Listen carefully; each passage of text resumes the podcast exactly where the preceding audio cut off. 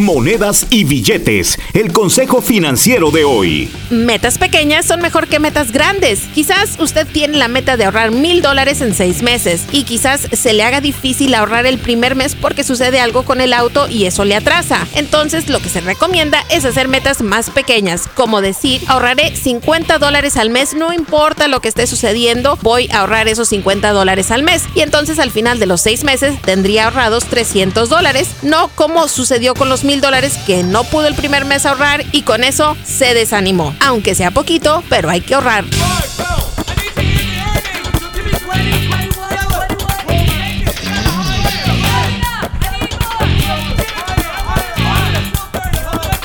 Julie Garza no es consejera financiera, solo comparte información recaudada de diferentes medios y en algunos casos utilizada por ella misma. Para ayuda profesional con sus finanzas, visite un consejero financiero con licencia.